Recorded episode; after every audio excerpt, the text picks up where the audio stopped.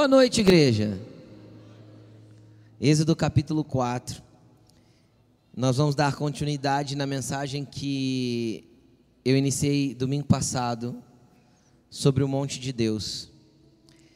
E o Senhor colocou no nosso coração, no meu coração, no coração da Laine, em especial ela apontou, ele apontou mais ao coração da Laine, com relação a começar essa série de mensagens, mãos limpas e coração puro. E que tipo de leitura nós fazemos? Eu comentei isso de manhã, quero comentar novamente.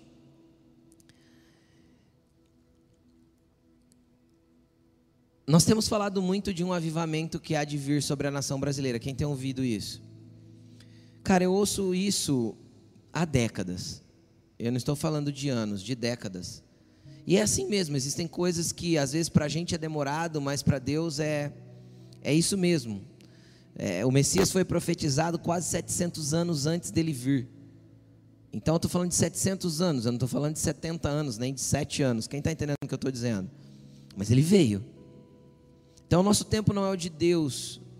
A nossa velocidade não é a velocidade de Deus, principalmente essa geração, que é tudo, tudo, tudo precisa ser rápido.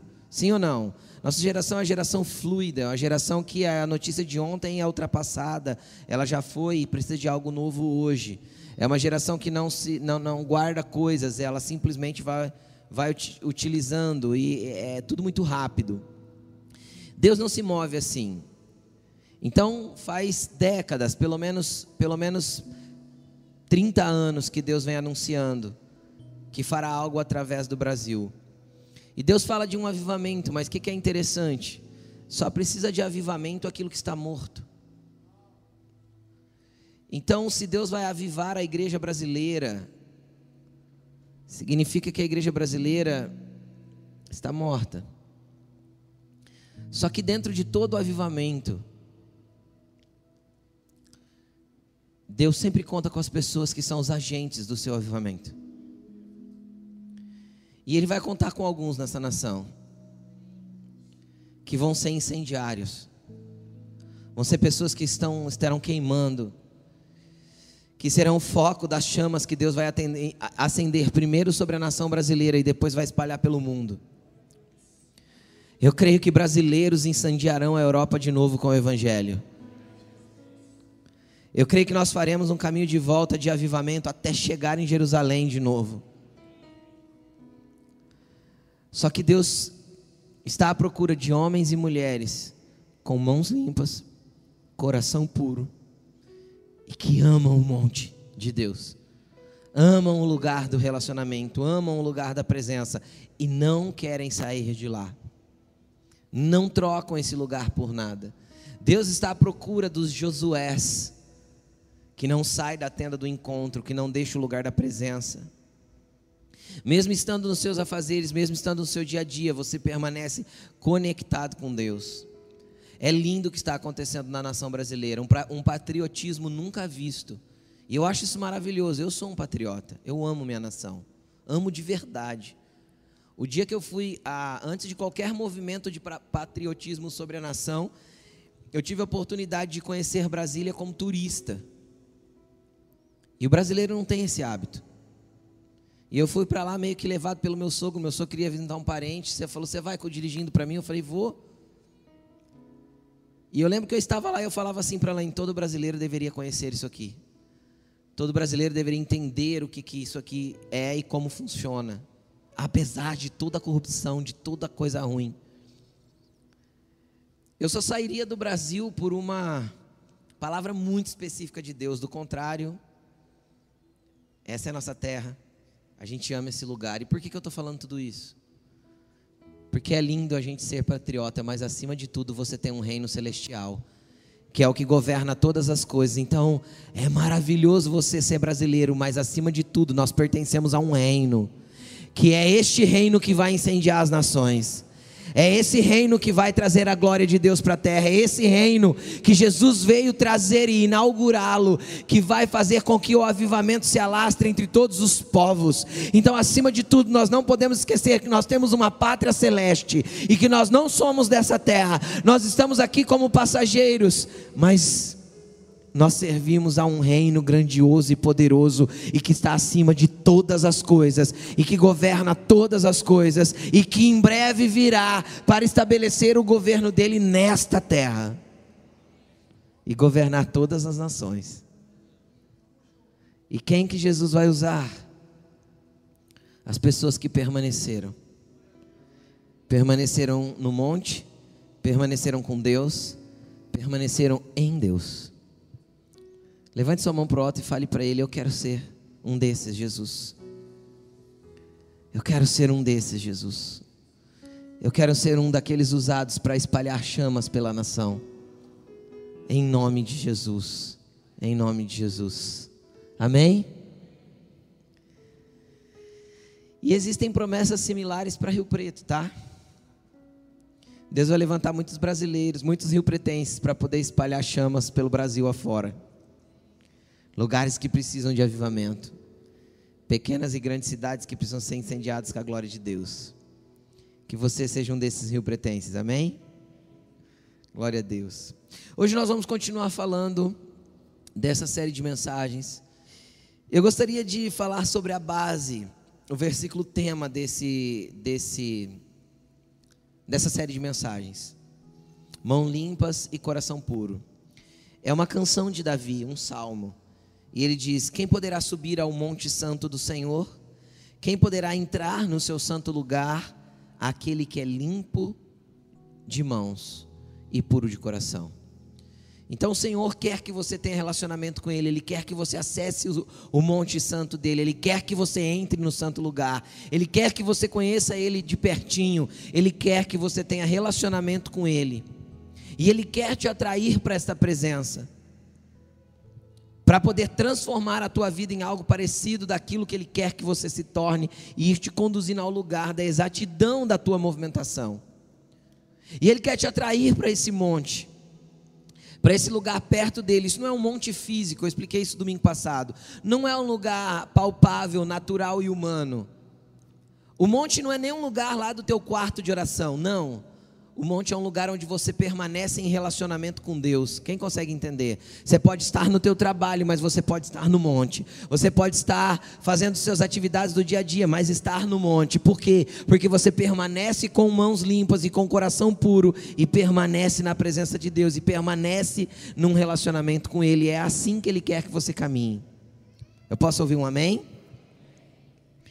E a semana passada nós começamos a falar a respeito de Moisés. E Moisés, ele ele viveu duas etapas da vida dele. A primeira etapa, os primeiros 40 anos, ele foi adotado pela filha do faraó.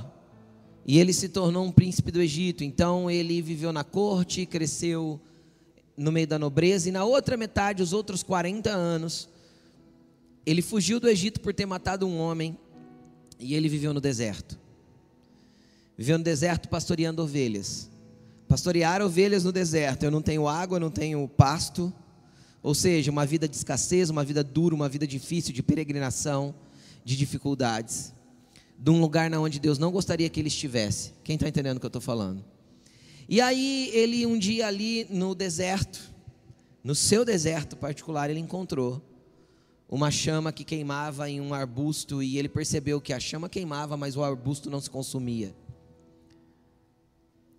Se fosse hoje, ele teria encontrado um crente daqueles que queimam, mas não são consumidos pelo fogo, só purificados. Entende ou não? Você entende que você pode ser a sarça ardente de alguém? Fala para a pessoa que está do teu lado. Queime até que as pessoas percebam que você não é consumido, apenas purificado.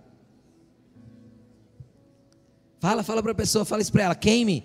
Fala para ele, queime em Jesus até que as pessoas percebam que você não é consumido, apenas purificado. É isso. Queime em Jesus.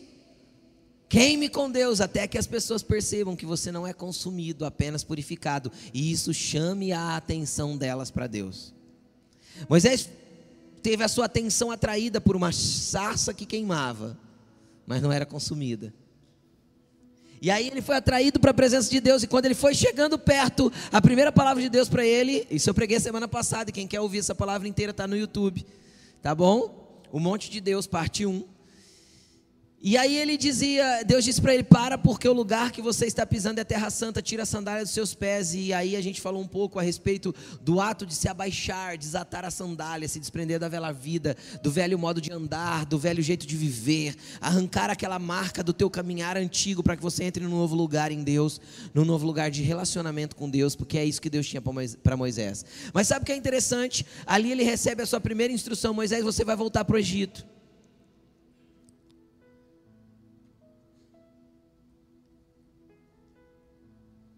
E é interessante que ele permaneceu no monte. Porque tem gente que ama o monte de Deus, mas só para ter uma visitação, não para permanecer no monte. Tem gente que ama subir no monte de Deus, para quê? Para ouvir uma palavra? Tem gente que faz fila, achando que vai encontrar o monte de Deus. Como assim, pastor? Quem já foi num culto que tinha o, o profeta Polaroid? Revela tudo, tudo de todo mundo que está na frente dele. Quem já viu isso? Não estou falando que isso não é de Deus, pelo amor de Deus, nem julgando o dom que está sobre o profeta ou sobre a pessoa que tem o dom de profecia. Mas deixa eu te explicar uma coisa. Se para você encontrar o que Deus tem para falar para vocês, você depende de uma pessoa, você não se relaciona com Deus. Não que Deus não possa usar pessoas e não vá usar e usa. Quem aqui já Deus já usou alguém para falar com você? Levanta a mão. Pronto. Deus vai usar, mas quando Deus quer falar, Ele envia, você não vai até elas. No dia que Deus quer falar, eu recebo uma ligação. Quem está entendendo o que eu estou falando? Ou oh, Deus pediu para eu te dar um versículo. Ou oh, Deus pediu para eu te dizer. Quem está entendendo o que eu estou falando? Ou oh, tive um sonho com você. Ó, eu sonhei isso, isso, isso isso. E é a resposta que eu precisava. Quem está entendendo o que eu estou falando? Então Deus usa as pessoas, desde que a gente não precisa entrar na fila para isso. Porque quem entra na fila da revelação não está na busca do relacionamento. Entendeu? O monte de Deus não é uma pessoa. E tem gente que ama só uns lugarzinhos para ter uma experiência em cima do monte. Fui lá, subi, uau, que palavra que Deus falou comigo, ó, senti um Vai embora para casa e a vida continua a mesma. Quem está entendendo o que eu estou falando? A palavra não transforma, não revela, não te apresenta a Deus, não, tra não traz uma revelação do Cristo para o outro, não chama atenção porque não queima, apenas traz uma sensação. Entende o que eu estou falando?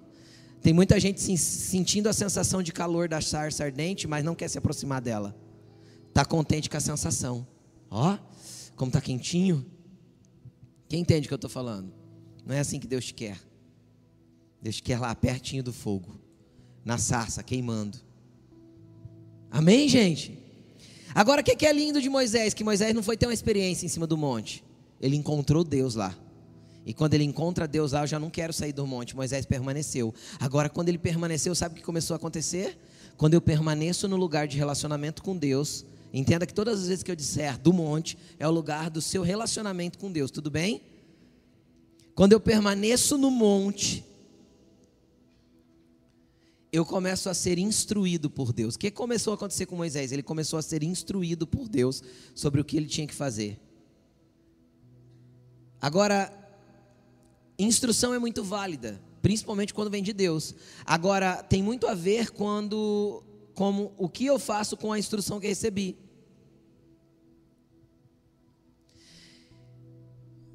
Muito, muito, muito, muito tempo atrás, a gente não tinha GPS. Quem lembra? Todo mundo lembra. Só os que têm de 12 para baixo que não. Em 2007, 2008, 2009, 2010, GPS foi se, se ficar popular em 2014 para frente. Não sei se você se lembra disso. 2014, 2015 começou a sair os smartphones que tinham GPS integrado. Até então não tinha. Foi ontem, gente. Ange ontem. Antonte, né? Antonte, como diz o mineiro, né? Aí o que, que acontece?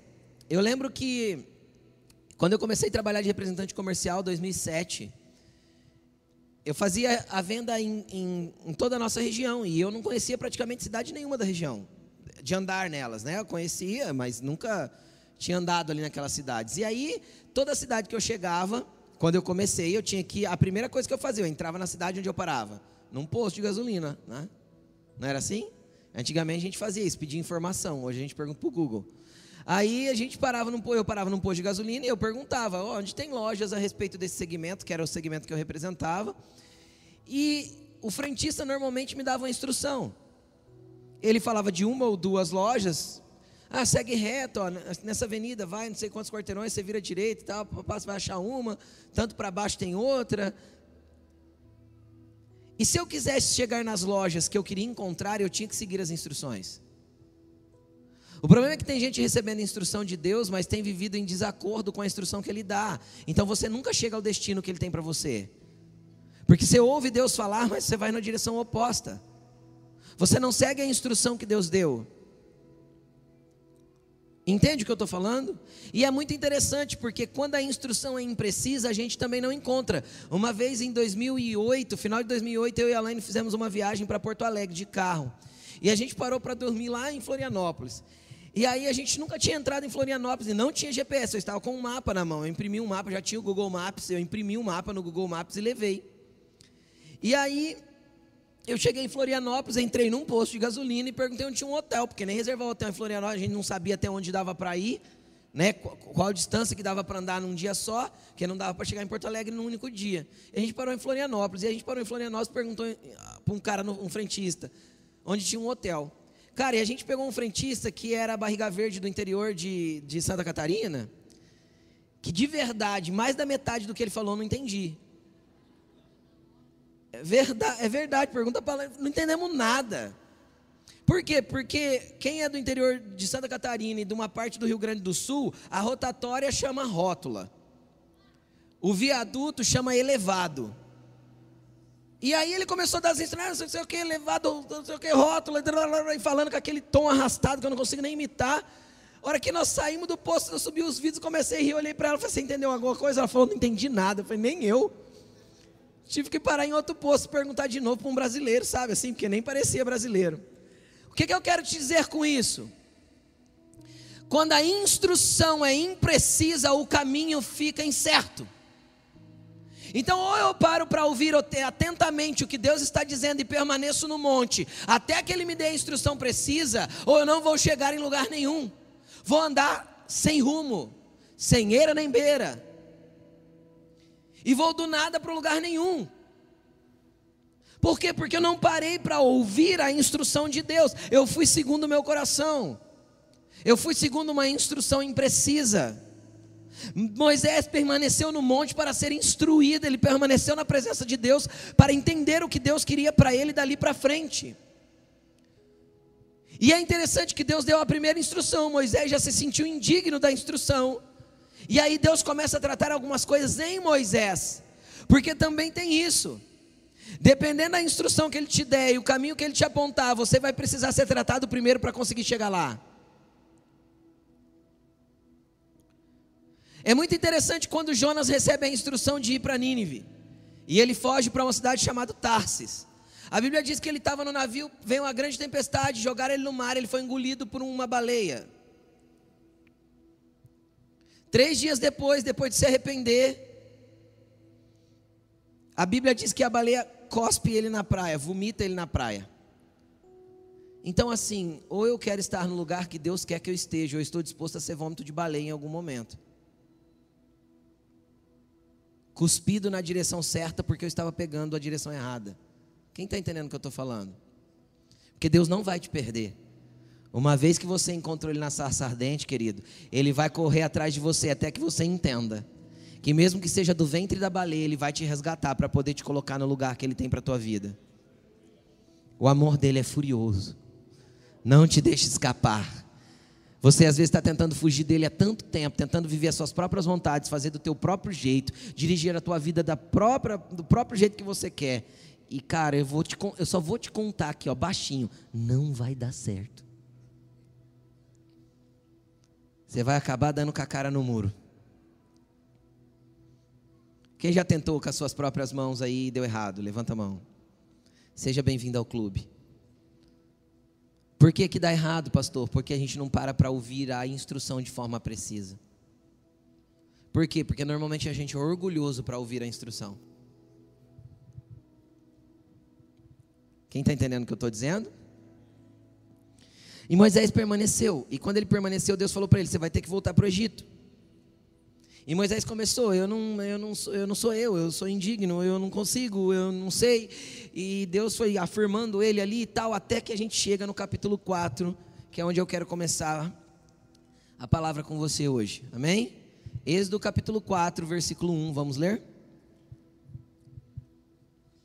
Pode projetar no telão, por favor. Vamos lá, se você abriu aí, pode acompanhar comigo. Êxodo 4, versículo 1.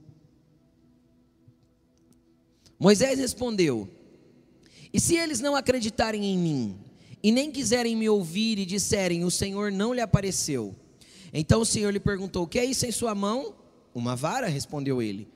Disse o Senhor: Jogue-a no chão. Moisés jogou-a, e ela se transformou numa serpente. Moisés fugiu dela, mas o Senhor lhe disse: Estenda a mão e pegue-a pela cauda. Moisés estendeu a mão, pegou a serpente, e esta se transformou numa vara em sua mão. Disse o Senhor: Isso é, é para que eles acreditem que o Deus dos seus antepassados, o Deus de Abraão, o Deus de Isaac, o Deus de Jacó, apareceu a você. Disse-lhe mais o Senhor, ou seja, Deus continua falando. Disse-lhe mais o Senhor: Coloque a mão no peito. Moisés obedeceu. E quando a retirou, ela estava leprosa, parecida a neve. Depois, é, ordenou-lhe depois, Deus continuou ordenando. Agora coloque a mão de novo no peito. Moisés tornou a pôr a mão no peito, e quando tirou, ela estava novamente como o restante da sua pele. Prosseguiu o Senhor: Se eles não acreditarem em você, nem derem atenção ao primeiro sinal miraculoso, acreditarão no segundo. Se ainda assim não acreditarem nesses dois sinais, nem lhe derem ouvidos, tire um pouco de água do Nilo, derrame em terra seca, e quando você derramar essa água em terra seca, ela se transformará em sangue. Disse, porém, Moisés ao Senhor: Ó Senhor, nunca tive facilidade de falar, nem no passado, nem agora que falaste ao teu servo. Não consigo falar bem. Amém? Até aí. Eu quero que você preste atenção.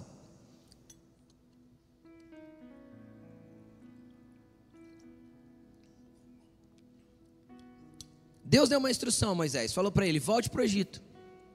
Agora, qual era o problema de Moisés voltar para o Egito? O problema de Moisés voltar para o Egito é que ele ia ter que enfrentar enfrentar todo o seu passado. Ele ia ter que fazer o caminho de volta e encontrar a, a velha vida que ele tentou deixar para trás fugindo dela. Nada que a gente deixa no passado sem resolver vai deixar de se encontrar com o nosso presente algum dia. Entendeu o que eu falei? Nada do que você deixa no passado sem resolver deixará de se encontrar com o teu presente logo ali na frente. O caminho de Deus para Moisés é volte para o Egito, volte, volte e conserta, volte e faça o caminho de volta, colocando ordem naquilo que ficou para trás.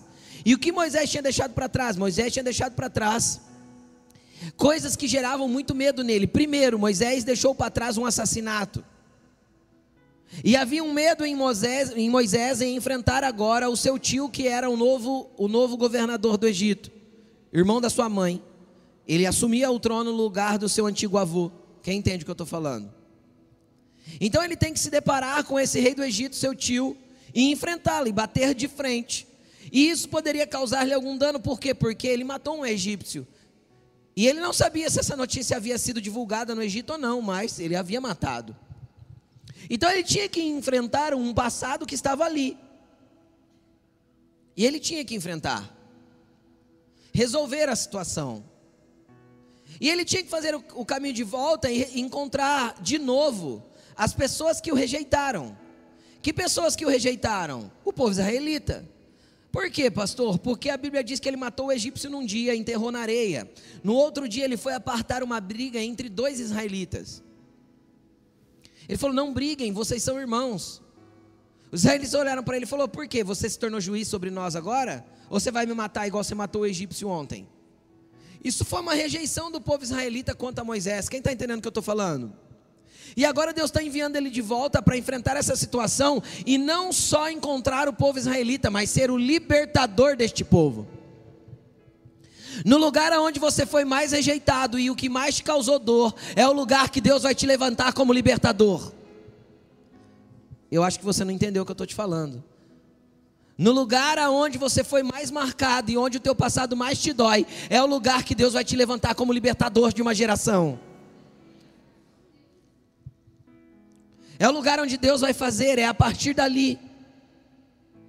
Havia uma rejeição daquele povo com relação a Moisés, só que Deus levantou Moisés para ser libertador daquele povo. E Moisés volta para o Egito, enfrenta o seu passado, e é interessante.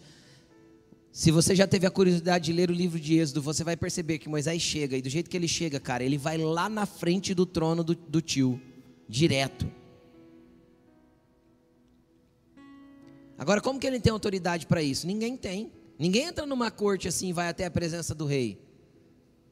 Moisés ia. É normal nós, em, em dado momento, dentro do nosso aspecto natural e dos nossos raciocínios naturais, nós termos medo e insegurança com relação àquilo que Deus disse.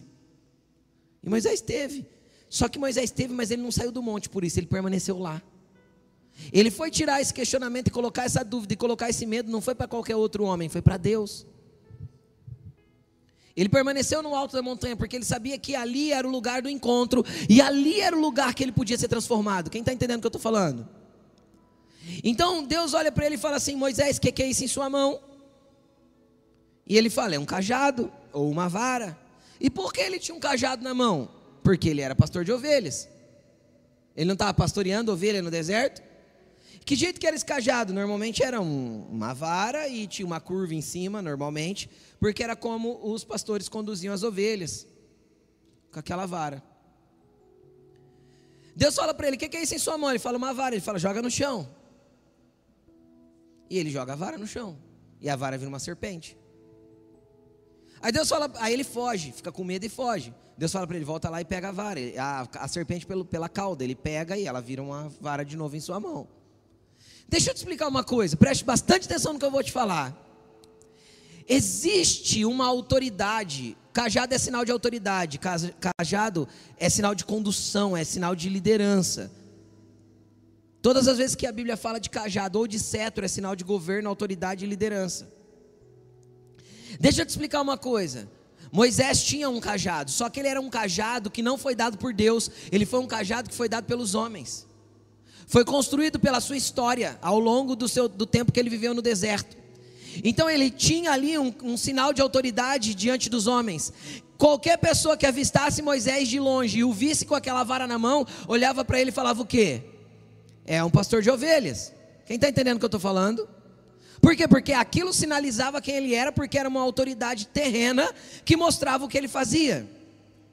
Só que a autoridade terrena não tem legitimidade para te colocar no lugar que Deus quer que você entre. A autoridade terrena não te dá autorização e nem autoridade para você se mover no ambiente que Deus está te colocando. Por isso que quando ele joga a vara no chão, ou seja, ele abre mão da autoridade terrena, ela se transforma numa serpente.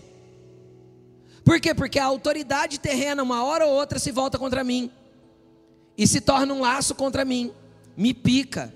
Quem está entendendo o que eu estou te falando? Por isso ela causou medo em Moisés. Tudo aquilo que foi o homem que me deu, que foi o homem que me projetou, acaba. É traiçoeiro, é passageiro. Quem já viu homens muito poderosos de repente virarem nada? Quem já viu pessoas muito ricas que confiavam no seu dinheiro de repente se tornarem pessoas que precisam de cesta básica? Por quê? Porque era uma autoridade construída pelas coisas da terra. Deus falou para Moisés: Moisés, se você quer entrar no lugar que eu vou te colocar, com a autoridade que eu tenho para você, joga fora essa autoridade humana. Joga no chão. E ele joga. A Bíblia diz que ele obedeceu. Ele joga. Quando ele se joga, quando ele joga aquela autoridade velha no chão, preste atenção no que eu vou falar só se manifesta a realidade do que aquela autoridade simbolizava para Moisés: um laço uma traição, algo que picaria ele, que levaria ele para a morte. Quem está entendendo o que eu estou te falando? A manifestação física daquela serpente, quem está entendendo o que eu estou falando? Era só a realidade do que ele carregava na mão, uma falsa autoridade dada por homens, que fazia ele ser um condutor de ovelha no deserto, mas que não era o lugar que Deus tinha para ele. Então, quando ele pega na serpente, ele domina agora essa velha autoridade, e Deus então dá uma nova autoridade para ele. Agora Deus dá é o mesmo cajado, só que com uma autoridade diferente. Como que eu sei?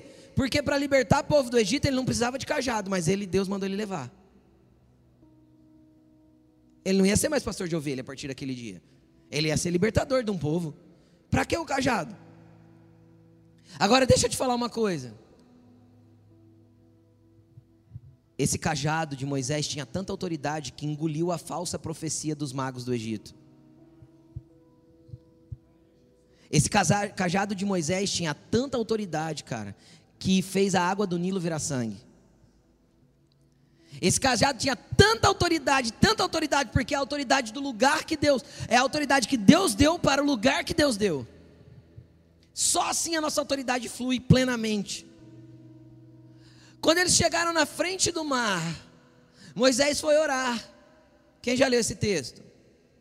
Moisés foi orar, Deus, e agora? Se eu não me engano, está em Gênesis 13. Deus falou assim para ele: Por que você está orando? Por que você está clamando para mim? O que, que você tem na sua mão? Moisés falou assim: Ó, a mesma pergunta. Uma vara. Deus falou: Levanta essa vara. Eu já te dei autoridade para se mover no lugar que eu te coloquei. Entende? Quando ele levanta a vara, o mar se abre.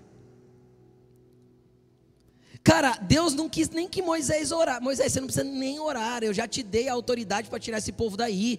Só usa a autoridade que eu te dei, porque essa foi estabelecida por mim, não por homens. Então existem lugares que Deus te deu autoridade e você fica clamando, clamando, clamando, quando você tinha só que agir com a autoridade que Deus te deu. Essa autoridade não é corrupta, não é traiçoeira, não é maligna, não é humana. Essa autoridade é de Deus. Ela tem poder de calar a falsa profecia, ela tem poder de calar as palavras malignas, ela tem poder de fazer as coisas serem transformadas, ela tem poder de abrir um caminho na onde não tem, desde que seja a autoridade que Deus te deu no lugar que Deus quer que você esteja. Então a primeira coisa que aconteceu ali, Moisés teve que abrir mão da autoridade dada pelos homens, daquilo que era construído de forma humana e natural. Quem está entendendo o que eu estou dizendo, gente? Vocês estão comigo? Amém? Então vai, vamos continuar. O que, que acontece em seguida? Deus deu autoridade nas mãos de Moisés. Você, você entende isso? Tá? Aí Deus pega e fala assim: Moisés, antes de você pegar, tomar posse da autoridade que eu te dei, coloque a mão que você vai manusear a tua autoridade sobre o teu peito, por favor. Quando ele coloca a mão no peito, que ele tira, a mão está leprosa. Cara, deixa eu te explicar. Sabe por que Deus mandou ele colocar a mão no peito? Porque ele, ele colocou a mão no peito, refletiu nas mãos de Moisés, ou seja, nas ações que ele teria com aquela autoridade, refletiu a verdade do coração dele. A hora que ele coloca a mão sobre o coração, um coração leproso contamina as ações de um homem, de uma mulher.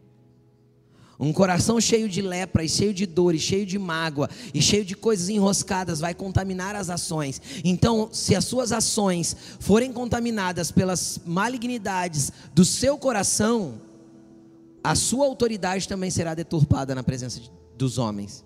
As pessoas vão usar aquela autoridade de maneira ilegítima, maligna e para oprimir pessoas. Você já deve ter visto pessoas assim. Ou seja, elas se incumbiram de autoridade, a autoridade até foi dada por Deus, mas o coração era tão maligno que elas começaram a usar essa autoridade para de forma errada.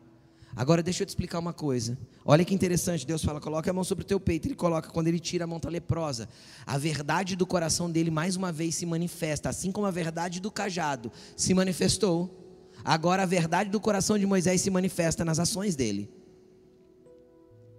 Um coração leproso vão refletir ações leprosas. Aí Deus fala para ele: Moisés, coloque a mão de novo. Quando ele coloca a mão de novo, que ele tira a mão, a mão está limpa. Cara, deixa eu te explicar uma coisa. Só Deus pode limpar o teu coração em um instante, em um segundo, em uma fração de segundo, do jeito que limpou de Moisés. Agora, por que Moisés conseguiu ter um coração limpo naquele momento? Porque daquele momento ele estava onde? No monte de Deus, ele se manteve ali, ele quis continuar na presença, ele quis continuar com Deus, ele quis continuar ali na presença de Deus, sem arredar o pé do monte, mesmo que tantas coisas estranhas estivessem acontecendo. Eu não vou me afastar de Deus quando Deus começar a mexer com a minha vida. Coloque a mão sobre o seu coração e fala: Deus, está aqui um coração leproso. Purifica esse coração, Senhor. Purifica esse coração, Senhor. Para que as minhas ações sejam segundo a tua vontade. Cara, deixa eu te explicar uma coisa. Nosso coração, a Bíblia diz que o coração do homem é enganoso. Nós precisamos ter um coração purificado por Deus. É por isso que eu entendo que o mesmo Davi que cantou, porque salmo é canção, tudo bem? O mesmo Davi que cantou. Quem subirá ao monte santo do Senhor, aquele que é limpo de mão, que é puro de coração, foi o mesmo Davi que cantou em Salmo 51. Cria, 51, 10. Cria em mim um coração puro e renova em mim um espírito pronto a obedecer. Cara, o mesmo Davi que cantou que tinha que ter mão limpa e coração puro para chegar na presença de Deus, foi o Davi que da sacada da casa dele olhou uma mulher tomando banho e trouxe ela para dentro do seu quarto sabendo que ela era casada. Quem está entendendo o que eu estou falando? Num ato de traição, de adultério, de malignidade contra o seu próprio soldado. Mas esse mesmo Davi foi o Davi que voltou-se para a presença de Deus e falou: Deus, me lava, porque eu tenho um coração sujo. Não retire de mim o teu espírito, não passe de mim a sua presença. Crie em mim um coração puro, renove em mim um espírito pronto a obedecer. Deixa eu te explicar uma coisa: sabe quem vai permanecer na presença de Deus no Monte Santo dele?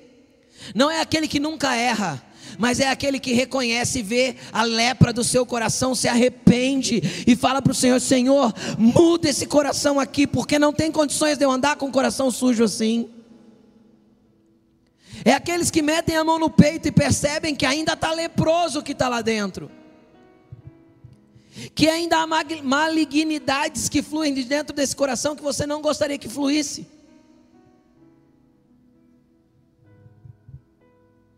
Ou quem nunca percebeu uma malignidade saindo do seu, do seu coração que você não queria de jeito nenhum que saísse?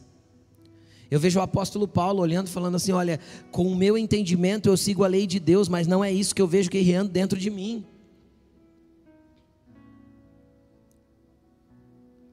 Pastor, será que meu coração é tão ruim assim? Marcos, capítulo 7. Vamos ler esse texto. Marcos, capítulo 7, versículo acho que é 21. 20, versículo 20. Marcos 7, 20.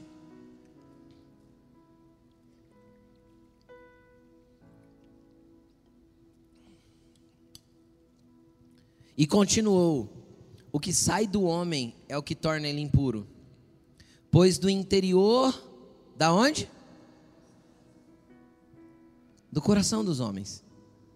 Lá onde fica a lepra, vêm os maus pensamentos, as imoralidades sexuais, os roubos, os homicídios, os adultérios, as cobiças, as maldades, o engano, a devassidão, a inveja, a calúnia, a arrogância e a insensatez. Todos esses males vêm de dentro e tornam o homem impuro na presença de Deus. Então o que, que eu quero te apontar? Eu quero te apontar que era assim que estava o coração de Moisés, e é assim que muitas vezes o nosso está, e é contra esses, todas essas coisas que Jesus declarou que nós temos que guerrear. Agora, essa guerra nós não vencemos fazendo batalha espiritual, expulsando os demônios, porque isso não está na base demoníaca, está na base do meu coração. É uma base de dados contaminada. Quem entende o que eu estou falando? Deus mostrou isso para Moisés. Pastor, como eu percebo que o meu coração está leproso? Quando a tua ação traz a lepra para fora.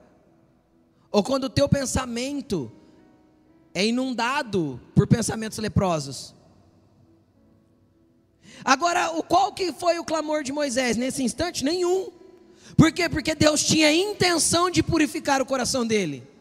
Assim como Deus tem intenção de purificar o teu coração.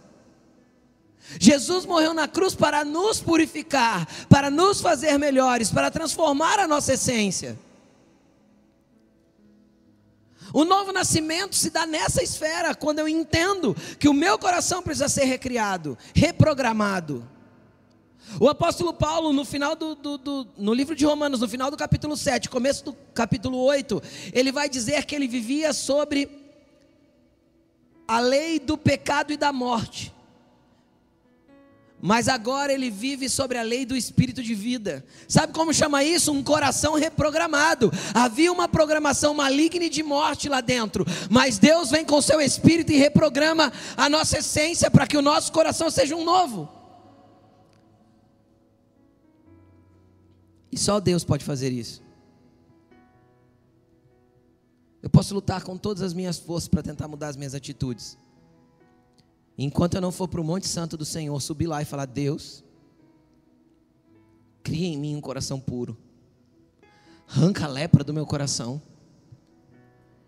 tira Deus aqui de dentro tudo isso que está podre,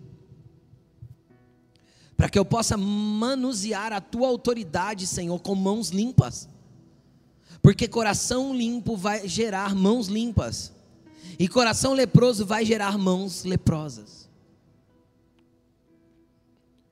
Aí é o versículo que a Laine tanto ama. De tudo que se deve guardar, guarda o seu coração, porque dele procedem todos os caminhos da vida. Ou seja, tudo que você vai viver vai fluir daí. Porque Deus tinha que tratar o coração de Moisés naquele monte, porque o que ele ia viver daquele dia em diante ia fluir do coração dele. E não dá para manusear a autoridade de Deus, cara, com um coração sujo desse jeito. Não dá. E Deus não te quer assim. Deus não te quer vendido e entregue para o pecado. Deus não te quer jogado nesse poço de sujeira, de dor e de mágoa, que tantas vezes você fica se remoendo e às vezes precisa se entorpecer para poder se aliviar um pouco. Tem pessoas que vivem na base do entorpecimento porque é muito difícil viver são. Quem está entendendo o que eu estou falando? Deus quer te tirar dessa escravidão, cara. Deus quer te fazer uma nova criatura. Deus te quer se fazer diferente. Você só precisa ficar, permanecer na presença dEle até que Ele faça. E aí? Aí Deus estava falando o seguinte para Moisés: olha que interessante. Deus estava falando para Moisés que ele estava fazendo isso na vida de Moisés para que os israelitas crescem que Deus o enviou. Então o que, que isso me mostra? Que muitas vezes as pessoas vão ter dificuldade de perceber a tua transformação, vai demorar um pouco. Por quê? Porque o que te identifica ainda é o cajado lá das, do deserto. Quem está entendendo o que eu estou falando? As pessoas olham de longe e ainda veem você como aquele cara, aquela mulher lá do, lá do tempo do deserto. O que mentia, passava as pessoas para trás, que era cheio de idolatria no coração, que era briguento, que era rixoso, que contava mentira, que passava as pessoas para trás, que enganava. E às vezes você é conhecido por essas coisas. Ou seja, é o, é o cajado do deserto que te identificava, e isso marcou você. Quem entende o que eu estou falando? E as pessoas às vezes vão ter dificuldade, vai demorar um tempo para as pessoas reconhecerem a tua transformação. Vai uns dias, vai um tempo. Então o que, que Deus falou, Moisés? Se você chegar lá e a tua nova autoridade não convencer as pessoas, e nem o teu coração limpo e as suas ações boas convencerem as pessoas, porque pode ser que não convença, tem mais uma coisa para você fazer. Lá no meio deles, você vai pegar a água do Nilo, você vai derramar em terra seca, e ela vai se converter em sangue. Querido, o Nilo para o egípcio, pode estudar um pouquinho que você vai, ser, vai ver. O Nilo para os egípcios era símbolo de vida. Por quê? Porque o país deles é no meio de um deserto. E a única coisa que traz vida para aquela nação é o Nilo. Vida no sentido de vida para animais, vida para lavoura, vida para tudo. Quem está entendendo o que eu estou falando? Então, no meio do deserto da vida, Deus vai fazer começar a correr um Nilo em você. Quem entende o que eu estou falando? Um rio perene, segundo a Bíblia diz. Aí você vai ter a água do Nilo para pegar e derramar sobre terras secas. Pegue da vida que Deus está te dando e comece a derramar sobre as pessoas que estão em sequidão. Entende? Pegue da vida que Deus está te dando e comece a derramar sobre as pessoas que estão secas perto de você. Pegue da vida que Deus está te dando e comece a derramar sobre terras secas. Quando você se derramar em vida sobre as terras secas, o que vai surgir? O sangue regenerador de Cristo transformando a vida daquela pessoa. Então Deus estava falando profeticamente para Moisés que a atitude dele transformaria um povo de escravo em redimidos. Só que esse povo, antes de tudo, tinha que crer. E eles creram através da vida de Moisés. Quem está entendendo? É através da sua vida que as pessoas vão crer que Deus ainda pode transformar pessoas fugitivas, errantes, que caminharam pelo deserto, que vaguearam pastoreando ovelha em lugar seco e árido, em libertadores. É através da sua vida que as pessoas vão perceber que aí era seco, mas agora corre um rio no meio do deserto, que gera vida para todos que estão ao redor. Só que muitas vezes a gente não tem a predisposição de se derramar sobre a vida das pessoas. Muitas vezes o cristão ele não tem a predisposição de estender a mão, de servir, de amar. A gente ama de forma condicional quando Deus gostaria que nós amássemos as pessoas como elas são. Principalmente quando é terra seca. Deus não exige condições para mim, não, Deus não exigiu condições para mim amar. Porque eu deveria exigir condições para amar alguém? Porque eu deveria exigir um estereótipo? Porque eu deveria exigir um tipo de roupa? Porque eu deveria exigir um corte de cabelo específico? Porque eu deveria exigir uma conduta específica? Deixa eu te falar uma coisa: Deus ama as pessoas quando elas estão nos momentos mais podres da vida delas. Jesus mesmo disse: Eu não vim para os sãos, eu vim para os doentes. Ah, como Deus ama um doente. Como Deus ama um leproso torto, todo esbugalhado pela vida.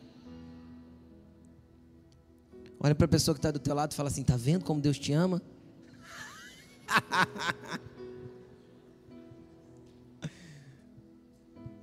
É assim que Ele te ama, do jeito que você é.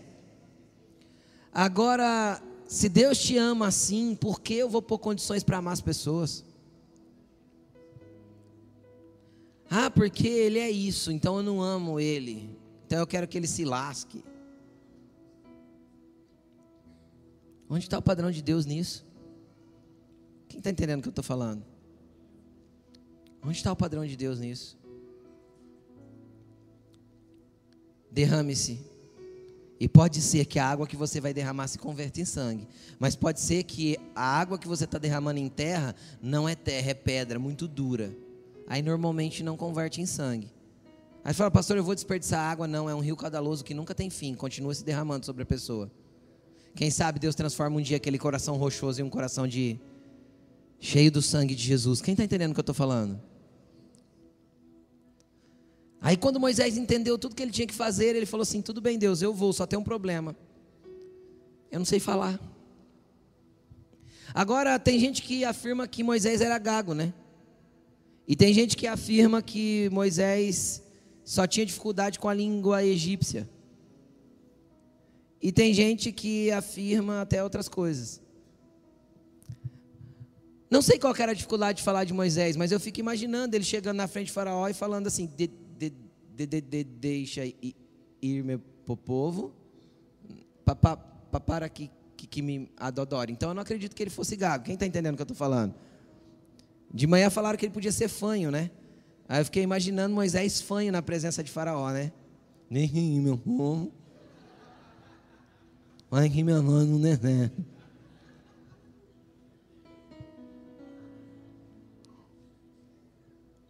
O que, que ele tinha dificuldade no falar, eu não sei. Às vezes ele só não tinha facilidade com a língua egípcia. Pergunta para mim por quê? Tá fraco. Um, dois, três.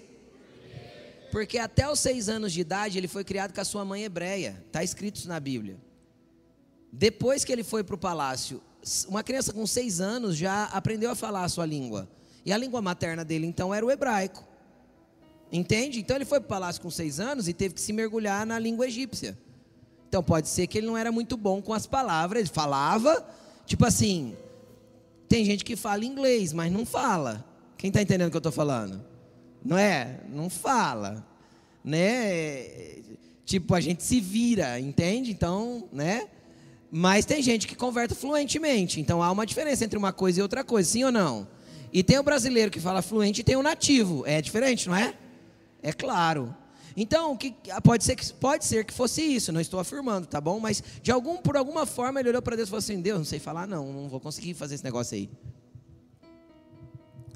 Sabe que Deus fala para ele em seguida? Eu não li o texto com você, mas Deus fala assim: Eu já estou fazendo seu irmão Arão vir em tua direção. Você vai encontrar ele, ele vai ficar feliz por te ver e ele fala bem. Então ele falará por você. Sabe o que, isso me mostra para a gente finalizar? Que ninguém vai cumprir o que Deus tem sobre a sua vida sozinho. Deus sempre tem alguém para colocar do teu lado que fale melhor que você que vai te ajudar a cumprir as promessas que Deus te deu.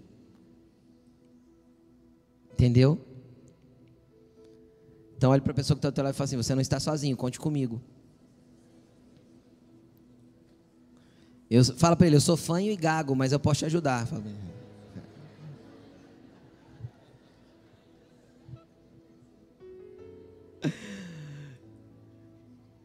Então Deus mandou Arão. Por quê? Porque na vida de alguns Moisés, Deus sempre vai ter que levantar alguns Arãos. Na tua vida, Deus sempre vai ter que colocar a pessoa perto de você. Ninguém é autossuficiente. Entende o que eu estou falando? Ninguém é autossuficiente. Ah, mas Arão era um ajudante top. Maravilhoso. Quando Moisés foi para o alto da montanha, ele construiu um bezerro de ouro. Nossa, que ajudante top. Entende o que eu estou falando? Que Deus ama contar com pessoas falhas. Cara, o cara levanta um bezerro de ouro, depois é ordenado sumo sacerdote. Viu? Tem jeito para nós. Olha para os discípulos de Jesus, tem jeito para você, cara. Se tem uns caras mais malucos do que foram os que Jesus chamou. Você olha para Pedro, era briguento, arrancava a espada por qualquer coisa. O outro era. O Pedro falava até para a orelha. Quando não tinha nada para falar, ele olhava e falava assim: Vamos fazer duas tendas aqui? Seria bom se a gente ficasse aqui. Tipo assim, não tinha nada para falar, ele inventava.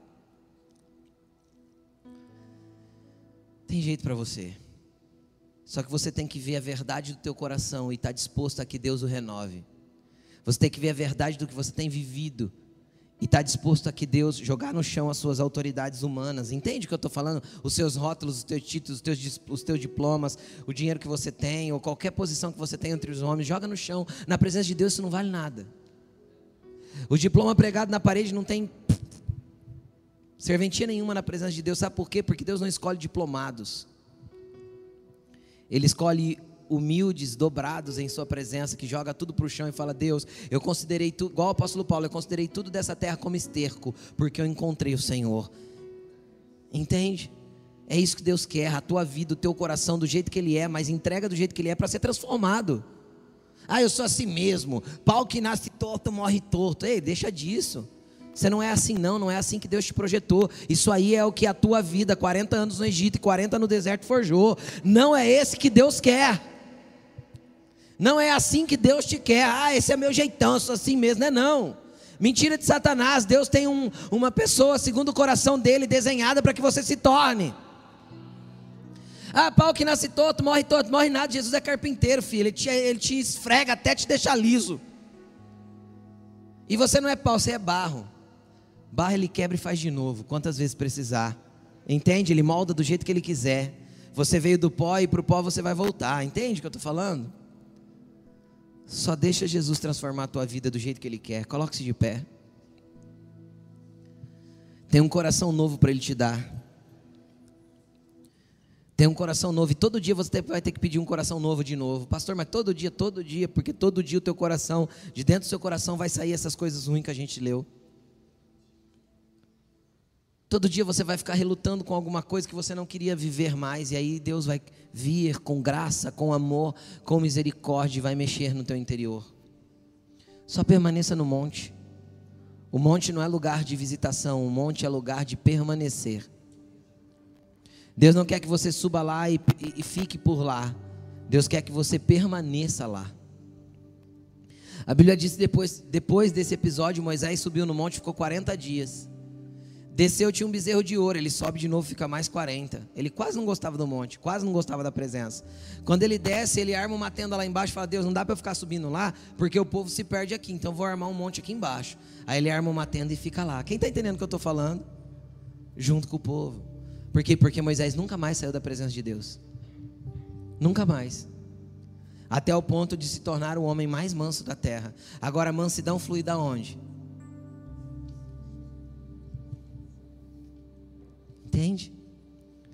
Então, qual que vai ser a tua oração? A tua oração vai ser por esse coraçãozão leproso aí. Tem muita coisa ruim aqui dentro. Tua oração vai ser para jogar o seu cajado velho no chão. Tua oração vai ser para abandonar toda a velha vida para que você entre num novo lugar com Cristo. Jesus está te chamando hoje para um novo tempo, para uma nova vida. E se você já é cristão, Jesus está te chamando para queimar um pouco mais para se derramar com um pouco mais como água, como vida sobre a vida de outras pessoas. Pague as luzes para nós, comece a orar. Vai falando com o Senhor e eu quero nessa noite fazer um chamado aqui para aqueles que querem ter um novo coração, jogar o seu cajado no chão, entrar em um lugar de se derramar para sair do seu lugar e vem até aqui para frente, vem. Só você que quer um coração transformado, diferente, mexido. Vem. Vem aqui para frente. O Senhor quer pegar você nessa noite, trocar o seu coração, te dar uma nova história, um novo modo de andar, de viver, de estar. Vem. Ele está aqui. A sarça está aqui, queimando. Seja atraído por ela. Nós vamos cantar essa canção. Enquanto nós cantamos, eu quero que você busque Jesus de todo o teu coração. Você que ficou nos bancos, querida. Tudo bem que você ficou aí, mas eu, eu te garanto que tem coisa no teu coração ainda que precisa ser diferente. Querido, permaneça no monte do Senhor. Permaneça na presença dEle. Permaneça buscando um coração limpo e estável. Ele tem grandes coisas para fazer na sua vida. Ele tem grandes coisas para mexer aí dentro. Ele tem ele tem um filho que ele pode transformar num libertador. Esteja disponível para ele. Em nome de Jesus.